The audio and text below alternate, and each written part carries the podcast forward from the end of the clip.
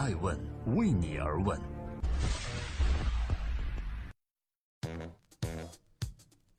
Hello，大家好，这里是爱问每日人物，记录时代人物，探索创新创富。今天是二零一七年的十一月九日，星期四，我是爱成。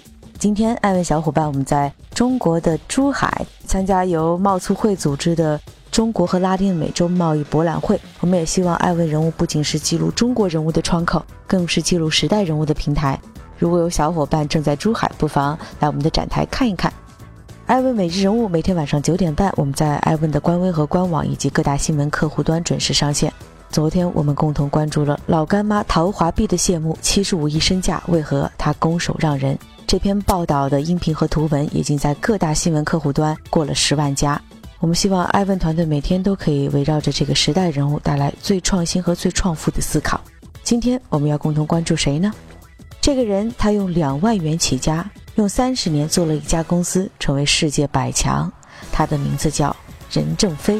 有人认为华为的成功本质上是任正非用人的成功。那么任正非的用人之道又是什么呢？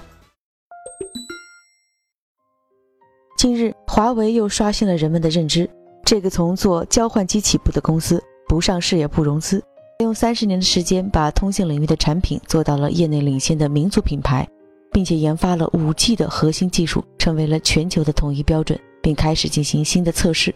华为五 G 无疑开启了领先世界的万物互联的新时代。坦白讲，中国的民族品牌走向国际，从来没有哪一家能够像华为这样成为国际化的标杆的。这样一家神秘的公司不上市不融资，有人说呀，它内在的成功逻辑是掌舵者任正非的非常道。任正非最会识人和用人。正在播出的是第六百四十六期《爱问每日人物之华为任正非》。可以说，任正非对人才的渴求是丝毫不含糊的。在任正非看来，知本就是知识为本，永远是高于资本。人才是决定因素的关键。什么都可以缺，但人才不能缺；什么都可以少，但人才不能少；什么都可以不争，但人才不能不争。多年来，任正非有一个一直不变的坚持，那就是每年从应届生中招收不少于五千到六千人的新生力量，在满足企业新鲜血液的同时，发现和选拔出合适人才。从一九九七年开始，这些招聘进来的大学生报到后，都要先进行为期五个月的封闭式培训。其中包含军事训练、企业文化、车间实习、技术培训、市场演习等。经过这五个月，最终能生存下来的人，一定会有一种获得新生的感受。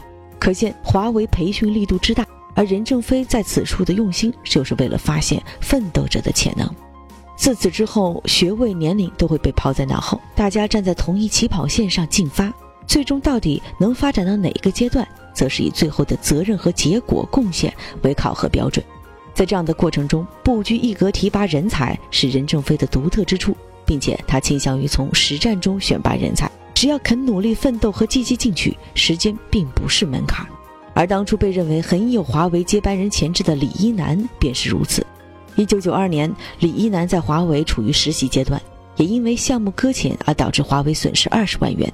但任正非并没有责备，因为任正非看来，年轻人搞技术开发碰壁是常有的事儿。最重要的是如何从中吸取教训，重新再来。一九九三年，李一男正式进入华为，两天时间被升为了工程师，半个月被升为了主任工程师，半年被升为了副总经理，两年被提拔为华为总工程师，二十七岁坐上了华为副总裁的宝座。而这一切都源于李一男对于技术发展趋势和对产品走向的惊人敏感度和准确的把握能力。任正非深知这样的人才能为华为打开市场。虽然最后李一男辞职创业，但华为任正非对李一男的恩情是为外界所称道的。正在播出的是记录时代人物的《爱问美食人物》，我们用音频、图文和视频的方式，每天讲述一个风口浪尖人物的商业八卦。今天共同关注任正非的用人之道。在企业发展的早期，单向度追求的确会给企业带来高速发展，能够为企业奠定一定的实力基础。但随着企业的发展，每个人其实并不能完全跟上步伐，往往容易偏离最初的航道。这时候，如何让你的员工跟企业一同进步，就显得格外重要了。任正非非常明白这一点，对外呢，他每年会加大对于欧美等牛人的引进，一方面呢，为华为在各个领域积累人才和专家；另外呢，让优秀的人才充斥在华为这个大家庭中，让其他员工喝一杯咖啡就能够接触到优秀的人，就用这样潜移默化的影响，让整个团队都充满积极竞争。对内，他会让华为最优秀的员工来培训员工。也会让最优秀的人在培养更优秀的人，让强者更强，优者更优，实现追赶性增长。艾文人物在调研很多企业的过程中会发现，当一个公司啊再往前走，处于走出去的时候，走向国际的阶段，进攻是必不可少的战术。这个时候，企业的主要精力肯定是在解决外忧上。如果对内再有各种内斗，就会形成严重内耗，不利于企业发展。这个阶段，任正非是怎么解决的呢？他采用的是用人所长、均衡各方的哲学用人方式。前者最为重要的体现是在华为消费者业务 CEO、华为终端业务董事长余承东身上。一九九三年，余承东从清华大学毕业，并加入了华为，在国内外跑市场。余承东一个很明显的优点就是敢说敢做，但缺点就是太过高调。仅优点这一点，就让任正非对他的缺点表现出很大的容忍，并且巧妙地运用了他的缺点。有一个细节，就是一方面让余承东有随时可能被下课的危机感，另外一方面又让华为像踩了油门般的前进。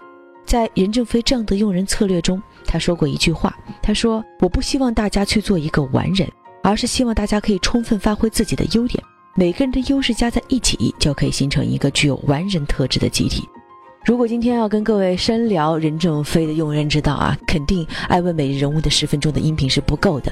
但是我们用任正非的几个用人案例，想要讲述他的均衡各方的用人哲学。之前我分享了华为的李一男，接下来我还再讲一个，就是华为副总裁叫郑宝用。这位先生呢，也是任正非的得力干将。他先后支持华为几代交换机的设计和开发，有段时间。郑宝用不再具体负责研发，但出于习惯呢，还是会过问一些关于研发的情况，甚至呢会继续对某些项目计划发号施令。这也导致了李一男的不悦，并且两个人曾经开始持续一年的李郑大战，手心手背都是干将，都是肉。为了处理这样微妙的关系，任正非在一次会议中说了这样一句话：郑宝用和李一男，一个是比尔，一个是盖茨，只有两个人合在一起，才是华为的比尔盖茨。